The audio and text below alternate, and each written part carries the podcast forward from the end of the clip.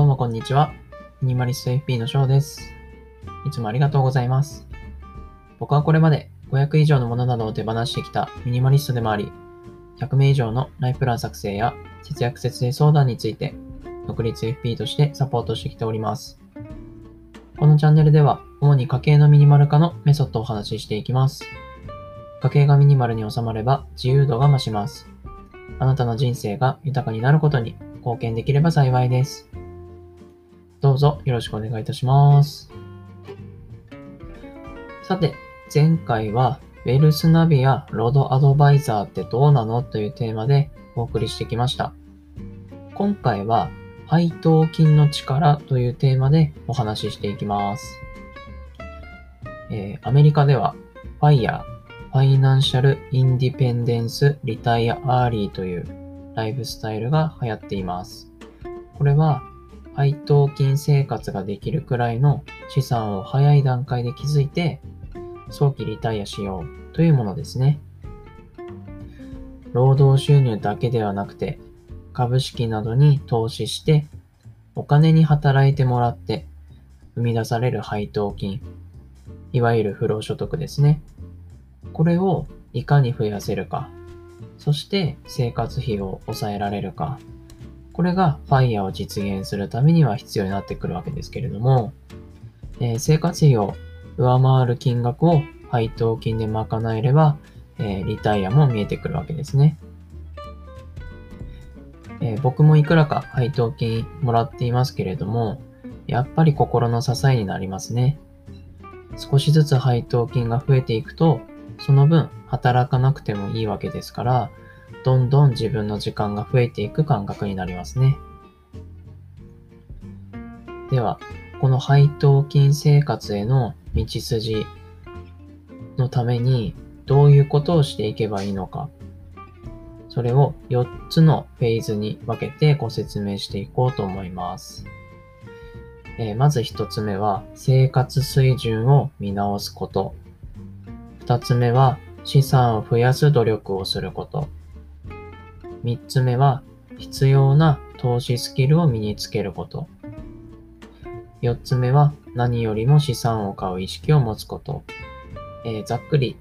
分けますとこの4つになってくるのかなと思います。えー一つずつご説明していきますね。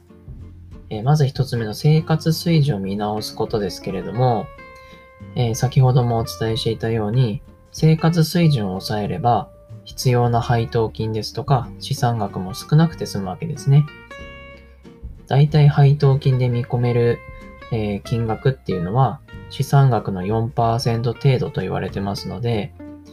えー必要生活費の25倍をすると、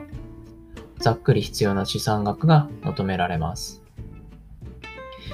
えー例えば、月10万円で大丈夫な方、年間120万円、えーあれば生活できるという方は、120×25 で、えー3000万円の資産額。月15万円の方なら年間180万円なので 180×25、4500万円ですね。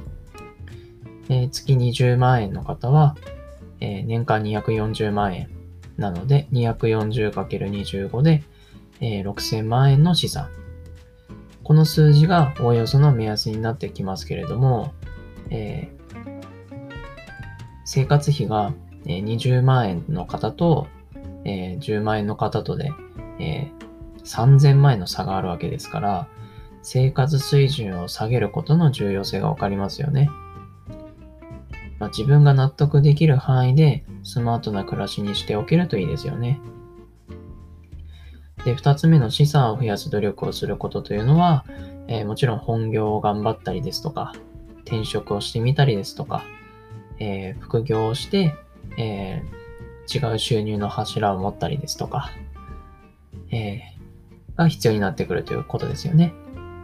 まあ、このような社会情勢ですので、いつ何が起こるかわからないですから、収入の柱を複数持てるというのはいいことですよね。はい。で、三つ目の必要な投資スキルを身につけること。これは、えー配当金を得るための投資先に高配当な ETF ですとか投資信託が、えー、1企業だけではなくて複数の企業に分散されているので、えー、破綻のリスクが少ないことから、まあ、初心者にお勧めされているわけですけれども、とは言っても中身は個別株なので、えー、組み込まれている企業の財務体質は健全なのかどうか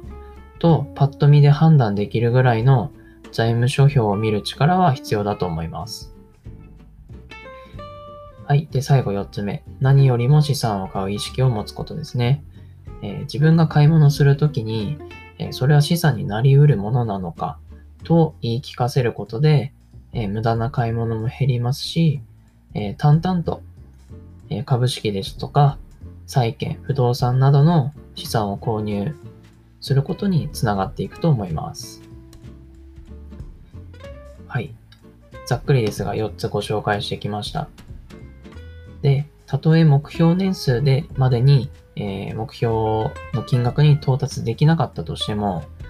例えば配当金が年間60万円、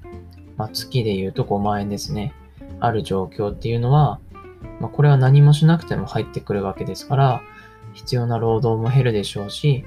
何か新しいチャレンジをする際の心の安定につながりますよね。まあ、デメリットとして配当を受け取ってしまうと税金がおよそ20%程度かかってしまうんですが、えー、勤勉な日本人の体質に合っている投資スタイルなんじゃないかなと思います。コツコツと資産を買い付けできるといいですね。今回は配当金の力というテーマでお話ししてきました。参考になれば幸いです。今回は以上になります。ご視聴ありがとうございました。